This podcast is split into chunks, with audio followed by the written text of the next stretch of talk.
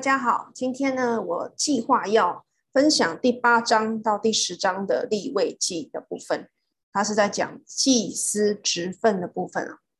那我们就进入第八章。第八章讲的是摩西给众祭司授职，因为他们这些祭司们要开始来做这个会幕献祭的工作之前呢，摩西要给他们的那些祭司来授职。那它的步骤呢，就包括了，我们按照顺序的来介绍吧。第一个就是水洗，第二个是换祭服，然后抹膏油、倒膏油、换内袍，然后再来是赎罪祭。那献了赎罪祭之后呢，接下来会有燔祭，然后就是承接圣职之礼。承接圣职之礼就包括有抹血、弹血，还有同吃那些祭物。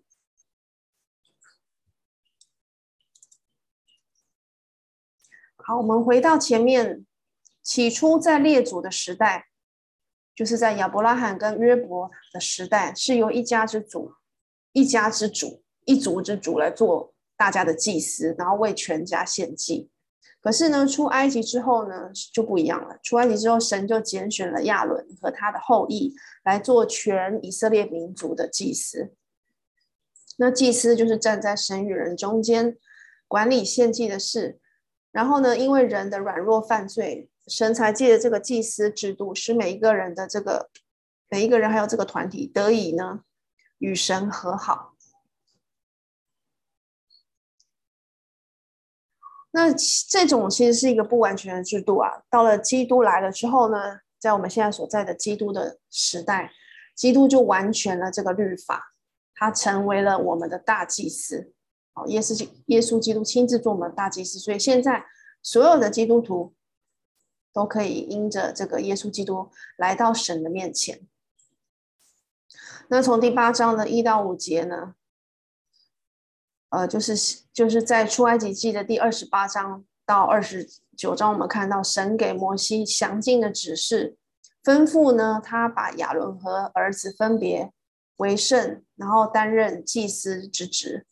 那现在在立位记的八到十章呢，我们就要进一步的了解摩西怎样执行神给他的这些指示。首先呢，摩西就召聚会众，就是祭司跟百姓到会幕的门口，所以这是一个非常公开的受职聚会。第八章六到九节，摩西就用水洗了亚伦和他的儿子，接着摩西就给亚伦穿上大祭司的祭服。大祭司的祭服就是那个华美的这个荣荣华美的荣服，那包括有内袍、腰带、外袍、以弗得、以弗得的带子。以弗得之前我们在出埃及记有介绍，就是一个好像背心一样的这个很漂亮的一个一个衣服啊，像背心的这个围裙，穿在这个内袍的外面。然后还有带子、胸牌，胸牌上有十二块的宝石，分别代表。这个以色列的十二支派，然后呢，还有乌灵跟土明。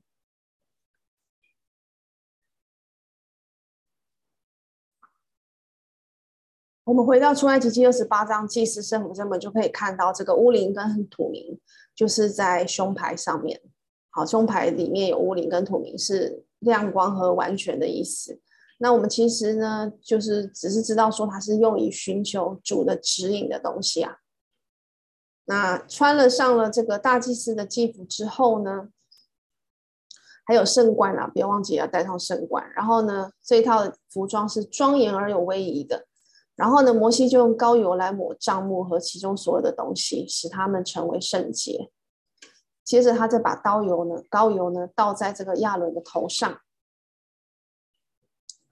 哦，不是用弹的，是用倒的，倒在亚伦头上，所以应该是分。分量是不少的。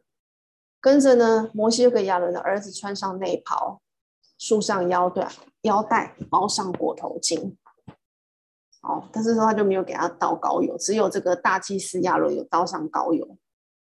然后呢，亚伦跟他儿子就按手在赎罪祭公牛的头上，然后摩西就宰了公牛。所以，纵使是最高层的这个领袖啊，他们也都是罪人，需要神所设立的赎罪祭来赎罪。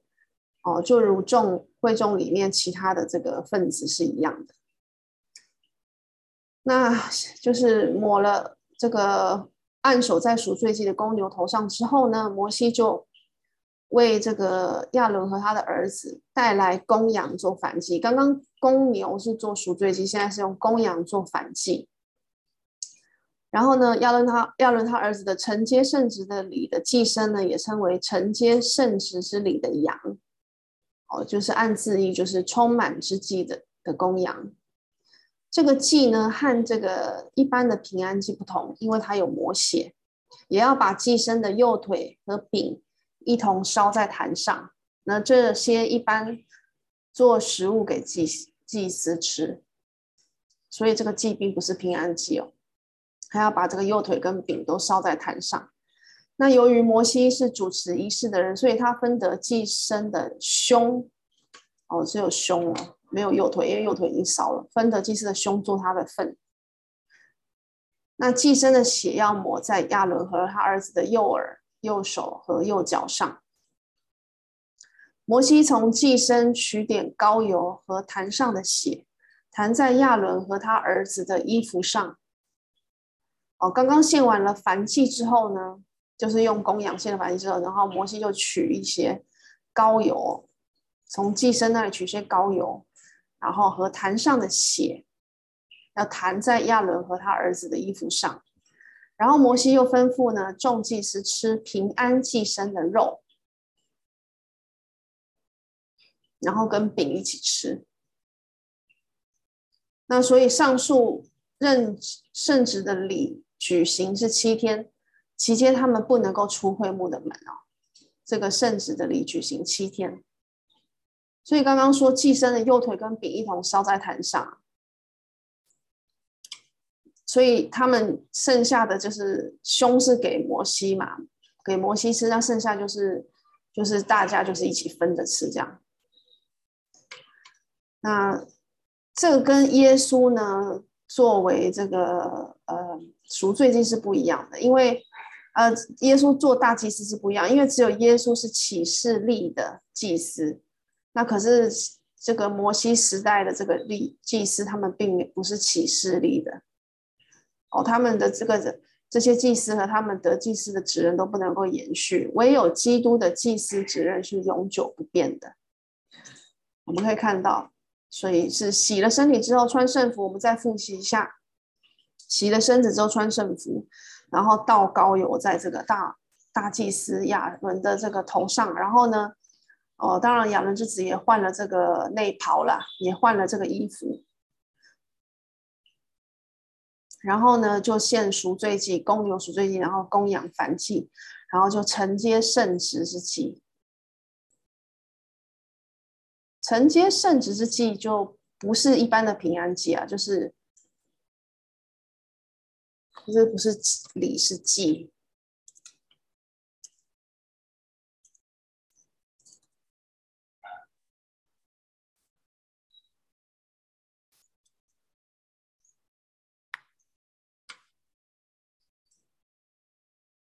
再复习一下我们这个这个受职祭司的受职礼的顺序：第一个洗身，第二个穿圣衣。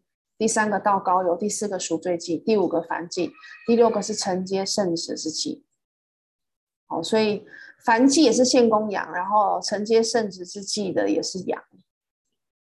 当然你要把它当成一个礼也是可以啦，不过我们还是统一就是三种祭啦，就是赎罪祭、燔祭跟承接圣职之祭这样子。然后可以看到这个膏油是直接的倒在这个亚伦的头上。哦，然后。承接圣职之祭就是包括有这个魔血在他们的这个右耳、右手、右脚上，然后还有弹血在他们的衣服上这样的仪式。所以是一只公牛犊做赎罪祭，第一只公绵羊做燔祭，那第二个第二个公绵羊和无效饼就作为承接圣职之礼，跟平安祭很相似。啊。那我们很快的进入第九章，是亚伦献祭。那这个是第八天哦，第第八第八章呢是就是七天的这个圣旨礼嘛。那第八天呢，亚伦就要献祭了。那第八，所以第第九章就是在讲这个亚伦献祭的这个流程啊。首先呢，亚伦和他的儿子要开始执行祭司的职务了。那他们要先为自己献上一只公牛犊做赎罪祭，然后一只公绵羊做燔祭，是为他们自己本家所献的。接着，他们要为以色列的民献祭，包括一只公山羊做赎罪祭，一只牛犊和一只绵羊羔做燔祭。一只公牛和一只公绵羊做平安祭，然后还有素祭。所以第八天有四种祭啊，就是赎罪祭、燔祭、平安祭，还有素祭。那这边有个表，然后我们按这个表来看一下这个亚伦在第八天的任务，也就是第九章的内容。献祭的流程，第一到第七节就是彩排。摩西呢，聚把大家聚在会幕前，把献祭的流程先跟大家顺过一遍。那所以当天第八天参与的人就是摩西、亚伦，还有亚伦的儿子们，还有以色列的众长老。然后，所以要开始献祭的话，就是无残疾的公的献给耶和华，一只公牛犊是献赎罪祭。一只公绵羊是献燔祭，燔祭是蒙神悦纳的。然后呢，摩西对以色列人说，刚刚是对亚人说嘛，这是呃为他本家所献的。再来是对以色列人说，要怎样献赎罪祭，怎样就是献一只公山羊做赎罪祭，然后一只牛犊跟绵羊羔做燔祭，然后一只公牛、公绵羊。加一公绵羊平安祭，然后再加上素祭。素祭跟平安祭都是对神献上感谢了。那素祭还有包括寻求神美好的旨意，这样。第八节到二十二节是亚伦献祭的过程，就是照摩西所吩咐的去走。哦，刚刚是彩排，然后八到二十二节是实际的去做了。首先亚伦他自己呢，先为自己献上赎罪祭，然后呢献上燔祭。然后呢，再为以色列的百姓献赎罪祭，然后燔祭，然后再来素祭，然后再平安祭，然后再摇祭，然后再给百姓祝福。好，所以素祭在平安祭的前面，然后平安祭之后是摇祭，然后再给百姓祝福。那第二十三到二十四节完成了献祭之后呢，摩西亚伦就再一次的为百姓祝福，然后耶和华的荣光显现，在耶和华前。就出火烧尽了燔祭和脂油，因为这都是要献给神的嘛，脂油也是归给神的，所以耶和华就悦纳这个百姓们的献祭，这样子。所以大祭司在第八天有献上六个祭，然后其中有四种。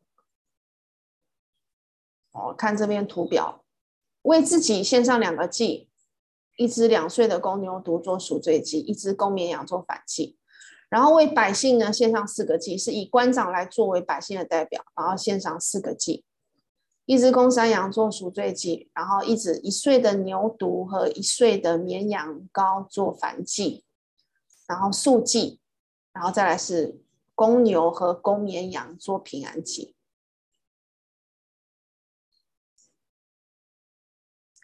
那么大祭司的工作有哪些呢？在希伯来是。来书的第五章一到三节，我们可以看到，大祭司首先他是献上礼物，献上什么礼物呢？哦，在旧约时代就是造会幕的材料了。你看那时候的以色列百姓非常这个热心的捐献材料来造会幕，所以这个是一个礼物献给神，那由祭司大祭司来做代表。第二个是献赎罪祭，哦，我们刚刚看到大祭司要为百姓来做赎罪祭，献赎罪祭。第三个是要有怜悯的心，因为希伯来书呢第五章第二节说，他能体谅那愚蒙和失迷的人，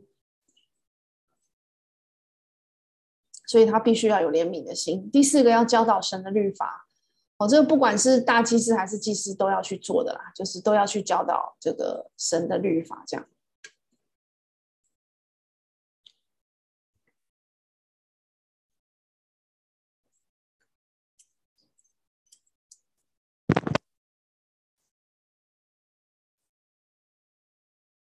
那我们我们复习一下平安祭和十一奉献哦，都是给神的礼物。再讲一次，平安祭和十一奉献都是人给神的礼物。平安祭呢，记载在第七章的十一到十八节。我们再次复习，它有三种：一种是感谢，一个是还愿，一个是甘心。那它都有有所谓的调油的无效饼啊，还有祭肉。那它的分配呢？这个祭物的分配就是无无效饼的话，就是各取一个给祭司啦。其余的就是每一种种类取一个给祭司，其余的就归给献祭者。那它的重点呢？平安祭重点是在分享，而不是奉献。然后，然后这个祭肉的部分就是胸跟右腿归给祭司啊，所以你刚刚看那个书，那个受子礼就不一样，受子礼就只有胸给祭司，那右腿呢，就是焚烧在这个坛上献给神啊。我们刚刚前面有看到的，就是啊祭生的右腿跟饼一同烧掉。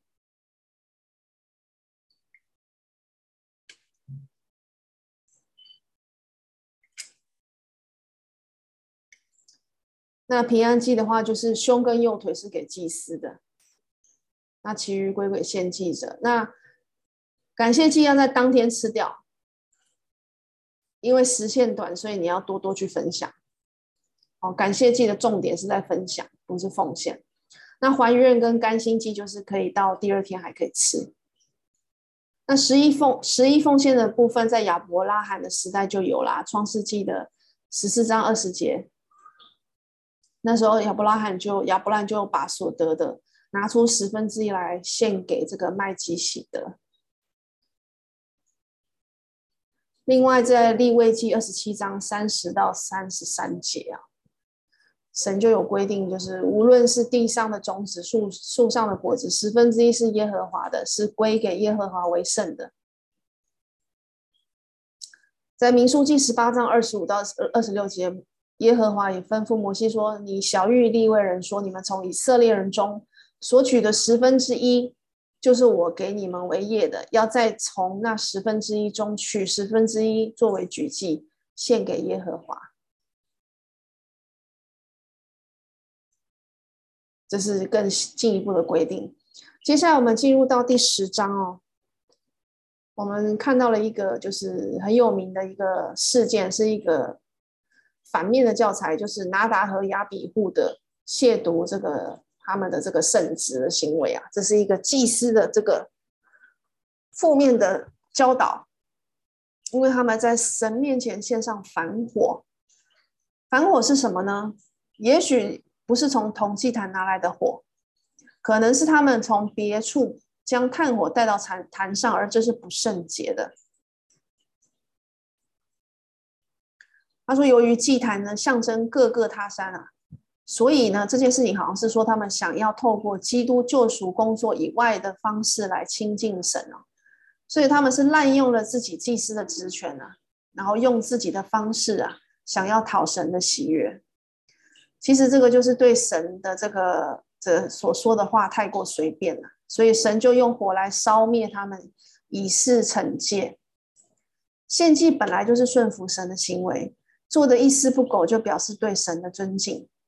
我们对顺服神这件事情，很容易呢，就随随便便的按照自己的方式，而不依照神的方式来行。我觉得这个真的是太容易犯的错误了。哦，包括我们现在就是在敬拜方面也是，也是有很多值得检讨跟悔改的地方。我们是不是有对神有足够的尊敬呢？还是我们改变了神要我们？呃，敬拜他的方式呢？如果人用什么方法都可以的话，那神就不用吩咐我们了，对吗？他为什么要写这本圣经给我们？为什么要叫我们读？为什么要叫我们遵守？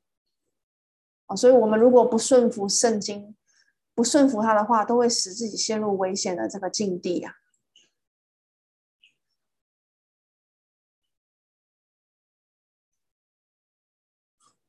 所以摩西在这个呃，告诉亚伦和其他的两个儿子，不要为了这个亚拿达和亚比户的这个死去而哀悼，却要留在会幕里，让以色列全家为耶和华所发的火哀哭。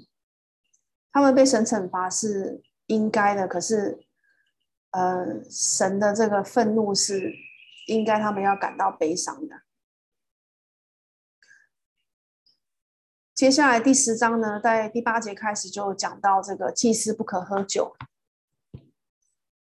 祭司进入会幕侍奉之前呢，不可喝清酒或浓酒。这也提醒我们，就是基督徒是不可以喝酒的，不管是清酒或浓酒，这样的这个这个吩咐，其实现在也是适用的。当时的这个拿达跟亚比户之所以会这样子献上这个神所不喜悦的燔火，哦。恐怕就是因为他们喝醉了，头脑不清醒，不然在第十章八到十一节，神就不会特别吩咐说不可喝清酒或浓酒啊。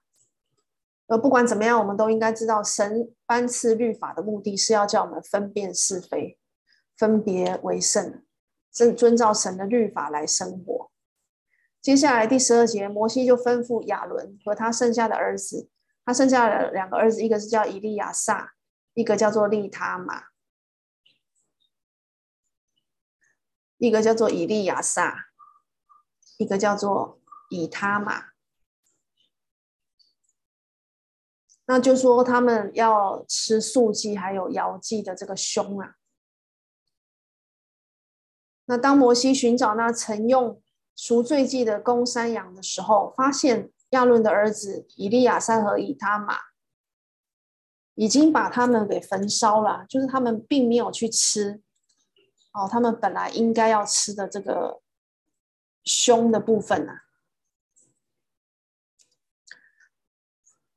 那也许是因为他们惧怕神刚刚降在他们兄弟上面的愤怒啊。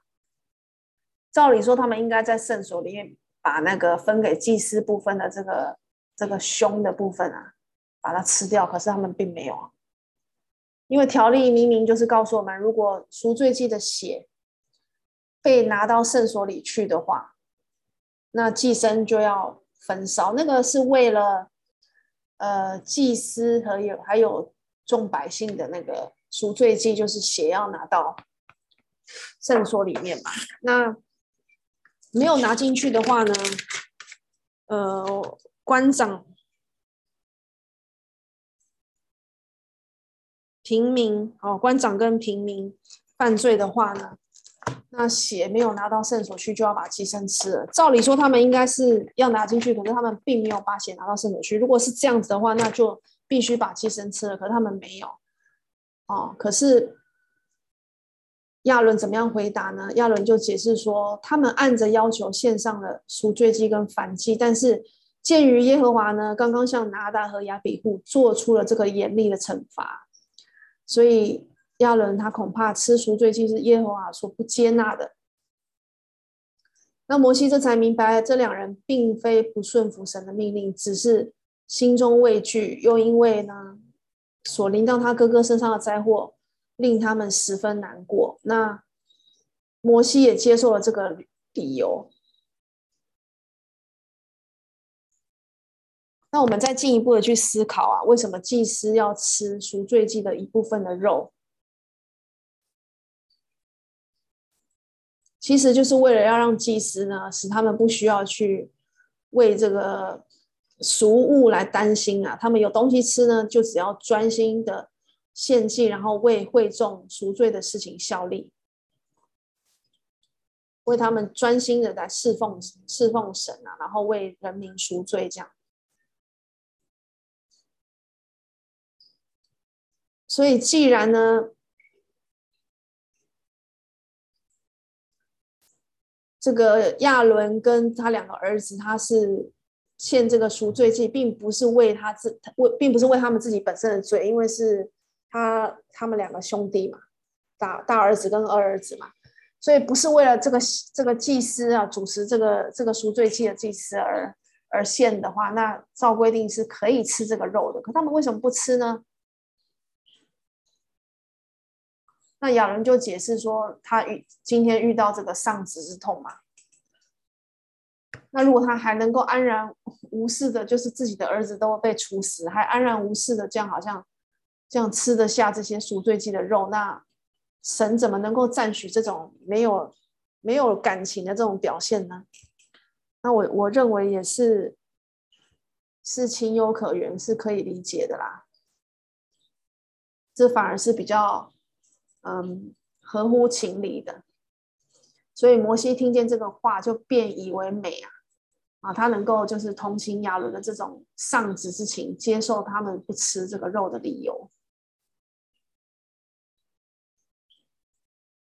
但是这是一个非常的状况啦。那有有人说我是基督徒，可是我做的不好。其实每个基督徒都会遇到试验的，都会有犯错的时候，都会有受到试探跟试验的时候。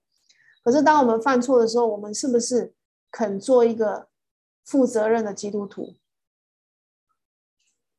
特别是当我们为了做基督徒而受苦的时候啊，我们要知道这个是归荣耀给神。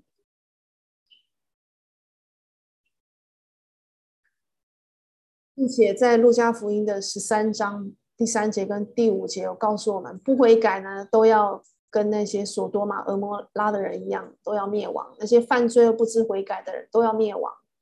所以，当我们知道我们自己做的不好，哦，我们软弱的时候、犯错的时候，我们就要悔改。这个是唯一，就是说基督徒应该要选择的这个路线呢，这才是一个负责任的基督徒。而不是说我做的不好，所以我不要当基督徒了，或者是我不敢说我是基督徒。那从从这个拿达和亚比户的事件，我们也可以认识神的性格啊。神是公义的神，他严厉施予律法，而且会施行审判，同时他也给予人恩典。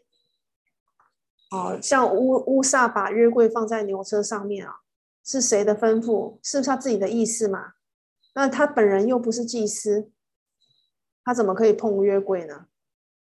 大卫想要把约柜抬回去啊，以色列的族当中，可是他又不了解当中应该遵守的细节。当约柜要倒下来的时候，乌乌撒出于好心扶约柜，可是神却不接受，然后呢，他就被神处死了。所以我们可以看到，神是良善的。并且也是公义的，他既慈爱又愤怒啊。我想神了解我们的内心啊，我我们的内心对他的态度，我想他是一清二楚的。那这也是他最看重的。就好像在创世纪第四章第七节，当该隐生气的时候，他做的不好，做的不对，没有按照神的意思。可是他神讲他，他还发怒。神就跟该隐说：“你如果行得好，岂不蒙悦纳？”你若行得不好，罪就伏在面门前，他必恋慕你，你却要制服他。所以神要我们去制服我们所犯的罪啊，而不是让他来辖制我们，然后使我们继续犯错，然后犯更多更大的错。爱包含了纪律，自由里面也有界限，也因为有纪律才有爱啊，因为有界限。你才能够体会到自由。加拉太书五章十三到第十四节告诉我们：弟兄们，你们蒙召是要得自由，只是不可将你们的自由当作放纵情欲的机会，总要用爱心互相服侍，因为全律法都包在“爱人如己”这一句话之内了。那这就是我们今天的分享。那接下来呢，下一节课呢，嗯，我要讲述的内容是关于不洁净到洁净的部分，在第十一章到第十五章，它包括了食物、生产、大麻风还有漏症这些这些内容。那就我们下次再一起来研究洁净的这些条例吧。大家保重，再见。